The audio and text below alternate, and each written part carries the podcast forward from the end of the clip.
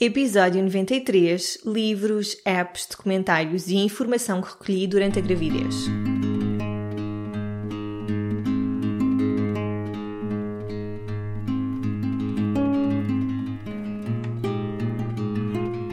Olá, eu sou a Cláudia e este é o Oficina Podcast. Todas as semanas trago-te um convidado a uma reflexão que te vão ajudar a viver de uma forma mais simples, feliz e consciente. No Oficina não existem verdades absolutas e aqui tudo é uma descoberta. Olá a todos e a todas, bem-vindos e bem-vindas a mais um episódio do Oficina. Bem, eu não quero entupir o Oficina com temas só relacionados com a gravidez, mas por acaso calhou a semana passada conversei com a Catarina Gaspar.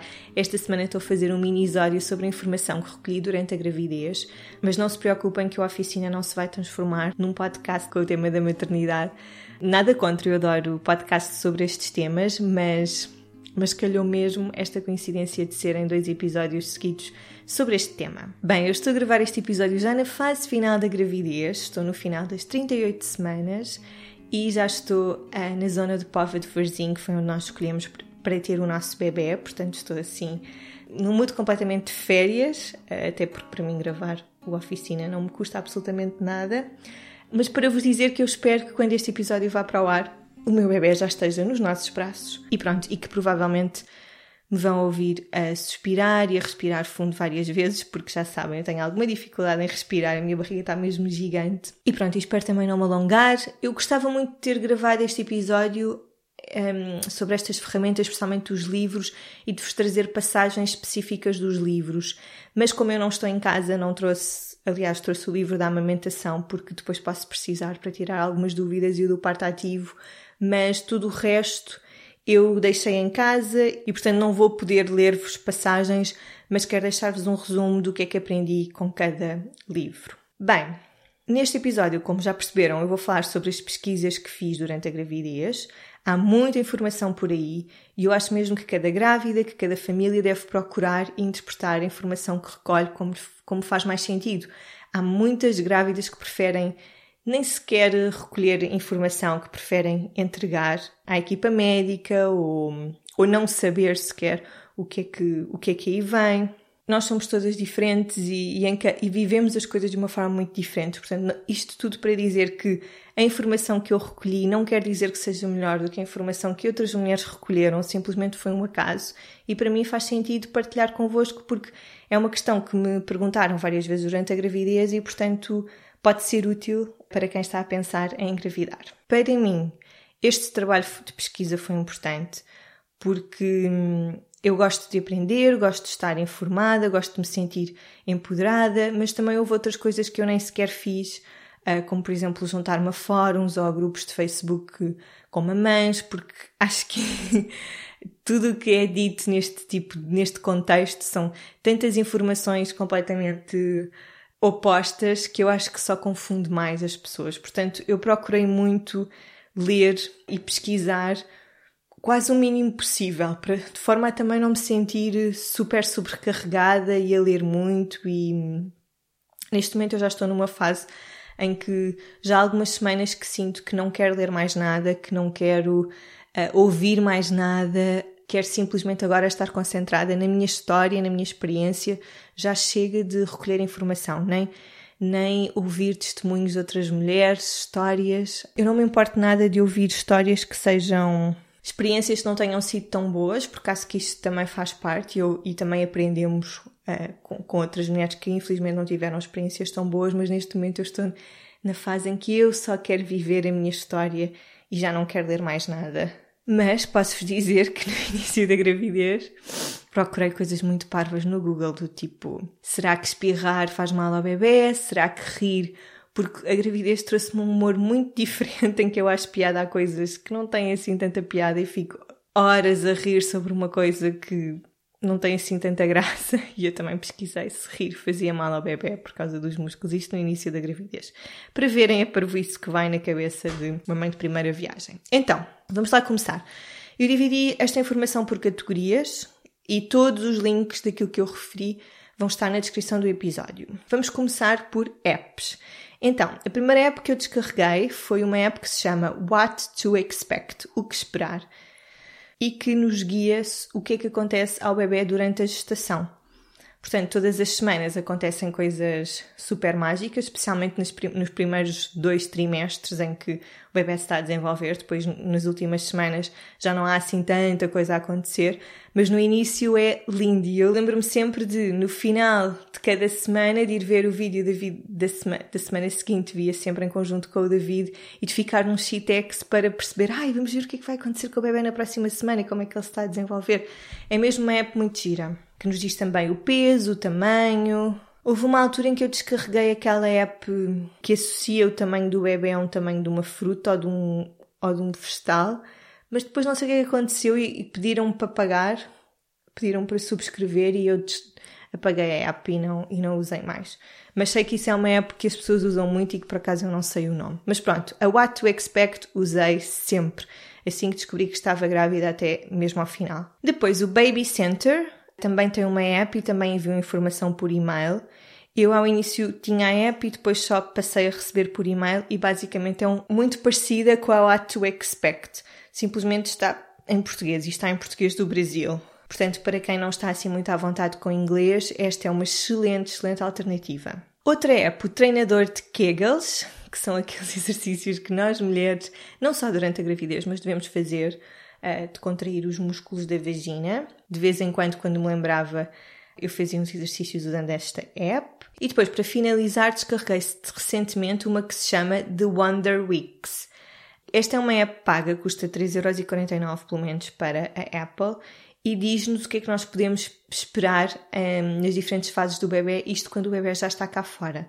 E, sobretudo, quando é que o bebê tem picos de crescimento, porque os, os bebés têm aquelas fases em que têm um pico de crescimento e que normalmente nesses picos nós associamos a um certo tipo de comportamento e esta app ajuda-nos a descodificar. Claro que todas estas apps são uma referência do que é que é suposto estar a acontecer, não é? Não quer dizer que seja assim, sobretudo quando o bebê está cá fora, não é? Todos os bebés desenvolvem-se de uma forma diferente e não vale a pena nós estarmos a pressionar o bebê ou a ficarmos preocupadas porque o nosso bebê não está com o pico de crescimento que devia, a não ser que seja alguma coisa tipo de saúde, mas se for alguma coisa do tipo, sei lá, o desfralde, não é? Uma coisa que pode acontecer aos dois anos ou pode acontecer aos três e meio. Não vale a pena estarmos. Isto é só uma referência, é só informação, não é para levarmos completamente à letra. Depois, livros. Eu acho que os livros foi definitivamente onde eu aprendi mais, para além do curso de preparação para o parto. Uh, não li assim tantos livros, mas quero fazer um apanhado dos livros que li. O primeiro livro que li, e comecei a ler uh, umas, são, umas duas semanas depois de descobrir que estava grávida, é o Maternidade e Encontro com a Própria Sombra, da Laura Gutman, ou Gutman, não sei como pronunciar. E isto para mim foi uma leitura essencial e é uma leitura essencial para mulheres que estão conectadas com as suas emoções, porque relaciona a forma como nós lidamos com as nossas emoções, com os sentimentos, com as crenças que temos e o reflexo que isso tem depois na forma como nós educamos os nossos filhos e nos comportamos com eles. É um livro super abrangente, aborda temas como o parto, abraçarmos o nosso lado sombra, que é super importante, é super importante nós estarmos conscientes do nosso lado sombra, para depois não, não trazermos esse lado sombra para os nossos filhos, não é? O parto fala sobre a amamentação, fala sobre este vínculo fortíssimo, quase uma extensão mãe-bebê nestes dois primeiros anos de vida do bebê fala sobre como muitas vezes as doenças nos bebés são reflexo de comportamentos da mãe, sobre como estarmos atentas aos padrões da nossa família e não deixarmos que isso passe para os nossos bebés. Fala sobre a forma como nós podemos comunicar com os nossos filhos de uma forma completamente verdadeira. E isto é mesmo um livro que me deixou muito a refletir e com esta noção de que a minha bagagem importa e de que o meu filho não merece receber a minha bagagem. Ou melhor, eu sei certamente que há coisas que, que eu vou fazer que vão estar erradas, não é? E que, que também vou aprender. Mas eu acho que só o facto de termos esta noção de que as minhas fragilidades estão também a afetar o meu bebê, uh, o, o meu filho, acho que é uma forma completamente diferente de educar. Portanto, para mães que gostam de se conectar com os seus sentimentos, com as suas emoções, este é um livro mesmo obrigatório. Depois, o segundo livro que li foi O Parto Ativo, de Janet Balaskas, e este livro foi-me recomendado por uma amiga, Olá, Diana, não sei se me vais ouvir. E eu comecei a ler o livro um bocado tarde, para isso aos sete meses, mas adorei, aprendi imenso sobre o parto. A autora, a Janet Balaskas, é uma das fundadoras do conceito do parto ativo e tem desenvolvido um trabalho incrível no Reino Unido e depois também escreveu este livro que, para além de ser muito esclarecedor, é super prático. Para mim, faz todo o sentido ter um papel ativo durante a gravidez e durante o parto para que eu possa ajudar o meu bebê a sair, para que eu também possa ajudar a equipa médica, para ter ferramentas para lidar melhor com a dor, isto durante o trabalho de parto, mas também existem muitos exercícios que podemos fazer durante a gravidez, precisamente para alongar o corpo, para preparar o corpo para o parto. Para mim, faz todo o sentido eu ter um papel ativo durante o meu parto e estar informada e saber um bocado o que esperar nas diversas fases do, do parto, mas, mas há mulheres que preferem não, isto, é, isto é sem julgamentos. Portanto, para uma mulher que prefira não tomar decisões, que prefira entregar à equipa médica, se calhar este é um livro que, que não vai aprender muito, mas para quem quer ter realmente um parto ativo e um papel ativo durante o parto, é um livro essencial. Fala sobre a indução do parto, as melhores posições para ter o bebê, fala sobre as melhores posições para ter o bebê durante um parto vaginal, faz, fala sobre as hormonas nas, nas diversas fases do trabalho de parto, fala sobre a respiração, como lidar com a dor das contrações e está mesmo cheio de exercícios que nós podemos implementar muito antes do bebê nascer para preparar o nosso corpo, desde o relaxamento a um trabalho mais muscular. E depois também tem exercícios para o pós-parto, que é super importante para a recuperação do corpo no pós-parto. Fala sobre amamentação, e também está cheio de casos práticos que para mim é sempre bom. Gosto sempre também de, de, saber a experiência das outras mulheres, como é que o facto delas terem tido um papel ativo durante o parto, como é que isso as ajudou efetivamente durante o processo. Depois, o terceiro livro que li foi Amamentar, a escolha natural para o seu bebê, da Cristina Leite Pintos. Este livro eu escolhi mesmo ao acaso. Eu perguntei à, à fofinha, à deusa enfermeira Carmen Ferreira, que me vai depois ajudar com a parte da, da amamentação, o que é que eu podia fazer para me preparar para amamentar e ela disse, olha, lê sobre o assunto, é a única coisa que precisas de fazer. Eu procurei um livro sobre amamentação, este foi o primeiro que me apareceu, eu não tinha qualquer referência, nunca tinha ouvido falar neste livro e adorei. A primeira parte do livro, sinceramente, senti que não tinha aprendido muito, porque eu já estava a aprender estas coisas do, no curso de preparação para o parto. Mas depois, quando o livro começa a entrar mais no, na área da alimentação, eu fartei-me de aprender. E ainda bem que li este livro, porque empoderou-me de uma forma muito muito positiva. Eu lembro-me ter ficado super surpreendida quando descobri que o colostro nos primeiros dias é mais do que suficiente, porque o bebê, quando nasce, tem, tem o estômago do tamanho de um caroço de uma cereja, portanto, ao beber o colostro ele vai ficar saciado. E muitas vezes eu acho que é por falta de informação e também por aquele stress, não é? Porque não consigo imaginar o que é que é nós sentirmos que o nosso bebê está com fome e nós não o conseguimos ajudar e muitas vezes no hospital os enfermeiros, e isto não é uma crítica, porque eu sei que eles estão a fazer o melhor que conseguem, mas muitas vezes os enfermeiros veem os pais aflitos e veem os bebés aflitos e propõem que se dê leite de fórmula. E para mim foi super importante ler isto e saber que, ok, mesmo se o meu bebê estiver a chorar e se eu ficar nervosa por achar que ele tem fome, a probabilidade dele ter fome é muito reduzida. E isso empoderou-me, porque eu sei que na altura vou estar cheia de medos e cheia de dúvidas e, portanto, fez-me mesmo muito bem ler este livro. O livro, para além da fala sobre a amamentação e o crescimento do bebê, fala sobre o desmame, a amamentação em gêmeos, e está cheio de exemplos, cheio de histórias de mulheres que tiveram assim histórias um bocado complicadas e que tinham tudo para dar errado no que diz respeito à amamentação e conseguiram com a ajuda da autora e também porque aplicaram as técnicas. Portanto, é mesmo. Eu ouço muitas mães dizerem, muitas grávidas dizerem que têm mais medo da amamentação do que do parto. Por acaso, eu não tenho. Acho que a amamentação vai correr mesmo bem. Estou muito entusiasmada com a parte de amamentar, porque sei que, mesmo que me doa ou mesmo que as coisas não estejam a correr tão bem, eu rapidamente vou procurar ajuda, que eu acho que é uma coisa que muitas mulheres procuram ajuda já numa fase muito tardia, numa fase em que têm os mamilos todos massacrados, em que já estão cansadas, em que o bebê já se calhar já se desvinculou um bocadinho da, ma, da maminha, não sei, mas o que eu sinto, e também senti isso ao ler o livro, é que, isto é sem nenhuma crítica, atenção, mas realmente eu percebi que Se eu tiver algum problema, eu vou procurar ajuda logo. Não vou deixar que a coisa fique pior, porque quando começamos a ter problemas, seja mamilos todos gretados, seja mastites, a partir daí só piora, não é? Portanto, se não procurarmos ajuda e se não, se não fizermos as coisas certas, vamos trazer ainda mais dor e mais desconforto. Depois, o quarto livro que li foi O Método para um Parto Suave, da Gori Muta, e eu tenho mesmo imensa pena de não ter lido este livro mais cedo. Ele foi-me emprestado já na fase final da gravidez e é uma ferramenta incrível. A autora é uma obstetra que cresceu na Índia, atualmente vive no Reino Unido e que combina na sua prática técnicas da Ayurveda com a medicina tradicional, digamos assim.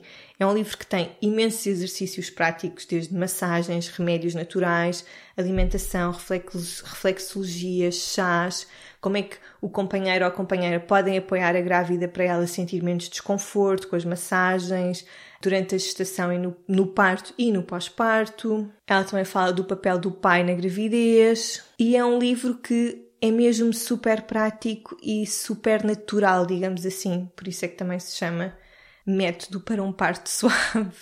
Porque é mesmo.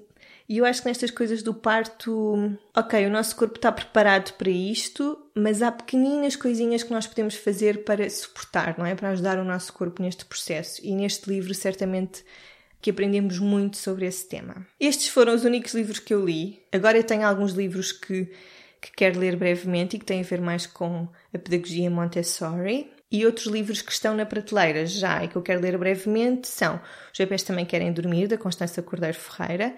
Eu já percebi que quase todas as mães já leram este livro, porque é mesmo eu quero que o meu filho durma. O Besame Mucho, Como Criar Filhos com Amor, de Carlos Gonzalez. E O Quarto Trimestre, da Kimberly Johnson. Estes são os livros que estão assim na prateleira para ler.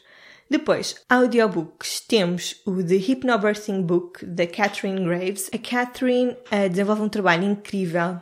Ela faz hipnopartos e é inglesa. E ela tem cursos online, faz cursos para pais presencialmente, faz cursos para parteiras doulas e etc. para ajudarem nesta questão do hipnoparto. E eu, durante vários meses, havia tanta informação e havia tanta coisa e tantas faixas no YouTube e que eu estava um bocado confusa. Então decidi descarregar este livro e posso-vos dizer que não. Ainda não terminei, porque não me afeiçoei muito ao livro. Este livro é narrado por um homem. Não é que haja algum problema com isso, mas é uma voz muito de fora daquele contexto que nós queremos quando estamos a ouvir um livro de hipnoparte, não é? Queremos uma voz doce, uma voz feminina, suave. Então esta voz de um homem achei que estava completamente desenquadrado e ganhei alguma resistência a ouvir, a ouvir o livro e ainda não terminei. No entanto, as faixas de hipnoparto que podemos usar antes do parto, umas semanas antes do parto, para prepararmos um bocado para o parto, são narradas pela Catherine. Portanto, essa parte está ótima. Para mim, é só entre faixas é que, que eu não gosto muito de ouvir o senhor. Documentários. A Catarina Gaspar propôs que nós víssemos, ela também falou sobre isso no episódio passado, ela propôs que nós víssemos o, o documentário Renascimento do Parto, que são três episódios de um documentário brasileiro mas eu só consegui ver o primeiro. O primeiro fala muito sobre a questão das cesarianas no Brasil e de como e de como muitas vezes elas não são necessárias, quase sempre. O documentário tem o testemunho de pessoas que têm feito um trabalho incrível nesta promoção de um, de um parto natural no Brasil e eu gostei muito de ver o renascimento do parto, mas depois comecei a ver o segundo episódio e não consegui porque as imagens do, dos primeiros minutos do, do, documentário são tão violentas que, que eu não quis ver mais e nem sequer vi o terceiro. Mas, mas deixo aqui, especialmente o primeiro, vale mesmo a pena ver, é o único que eu posso dar a minha verdadeira opinião, mas os outros, não forem impressionáveis, vejam. Depois, o que é que eu vi muito? Vi muitos vídeos no YouTube de partos a acontecerem, de trabalhos de parto, de bebés a nascerem, para estar um bocado familiarizada com as cores, as texturas, os sons, perceber para quando, para quando chegar o meu bebê eu não ficar, sei lá, enojada ou espantada ou surpreendida ou em choque porque o bebê vem cheio de vernix e eu não sabia como é que era a cor do vernix, só porque o cordão tem assim uma cor acinzentada e é super viscoso e eu nunca tinha visto um cordão. Portanto, para mim foi muito importante, justamente numa fase mais inicial, visualmente perceber o que é que vai acontecer. Depois, outras ferramentas que eu usei durante a gravidez. Bem, já falei sobre isto, mas fiz o curso de preparação para o parto, fiz o melhor do mundo, tive muita sorte por ter acesso gratuito ao curso através do meu centro de saúde e adorei mesmo. Depois fiz exercícios, também falei sobre isto no episódio 87, exercícios para o períneo, para esticar os músculos do períneo. Usei muito a bola de pilates, usei a bola de ténis, nós basicamente encostamos a bola de ténis à parede e a bola de ténis e com as nossas costas movemos a bola de ténis e isso ajuda-nos imenso a aliviar as dores que vamos tendo nas costas. Usei uma bola pequena vazia e isto aprendi no curso de preparação para a parte. Basicamente é uma bola mais pequenina. Estou a imaginar uma bola de pilates, uma bola do mesmo material que uma bola de pilates, mas pequenina e vazia, e pôr uh, no fundo das costas e depois deitar-me em cima e ir movendo as costas. Bem, não sei se fui explícita o suficiente, mas ajuda imenso. Usei também aquelas almofadas gigantes. Para dormir foi importantíssimo. Agora, por acaso, já estou numa fase em que voltei a dormir bem e já há muitas noites que não tenho insónias, mas as insónias é uma coisa que, para mim, nesta fase final, fizeram parte e que ainda bem porque me prepararam para a frustração de, de, ter sono e de não conseguir dormir e de me sentir cansada, que é algo que eu acho que vai fazer parte da minha vida nos próximos meses. E pronto, espero que este episódio vos tenha ajudado. Como eu já disse, cada mãe, cada família deve ter a sensibilidade para procurar a informação com a que mais se identifica. Isto que eu li, hoje em dia há tanta coisa, não quer dizer que sejam as melhores ferramentas, que seja a melhor coisa de tudo. Eu tentei não ler muita coisa, não, não ficar obcecada, porque eu gosto mesmo muito de aprender. Yeah, mas às tantas também é preciso entregar e confiar. Acho que uma coisa muito importante é, ao longo de todo o processo, é seguir a nossa intuição e sentirmos que estamos a usar uma ferramenta que até achámos que ia ser interessantíssima. Por exemplo, eu estava cheia de expectativas em relação ao audiobook da Catherine Graves e depois comecei a ouvir e foi hum, não, não é bem por aqui. E está tudo bem, portanto, o que é importante é nós também seguirmos a nossa intuição e percebermos isto está-me a servir, não me está a servir. Se não está a servir, está tudo certo. E pronto, obrigada por terem ficado até ao fim. Até para a semana, um dia cheio de sol interior.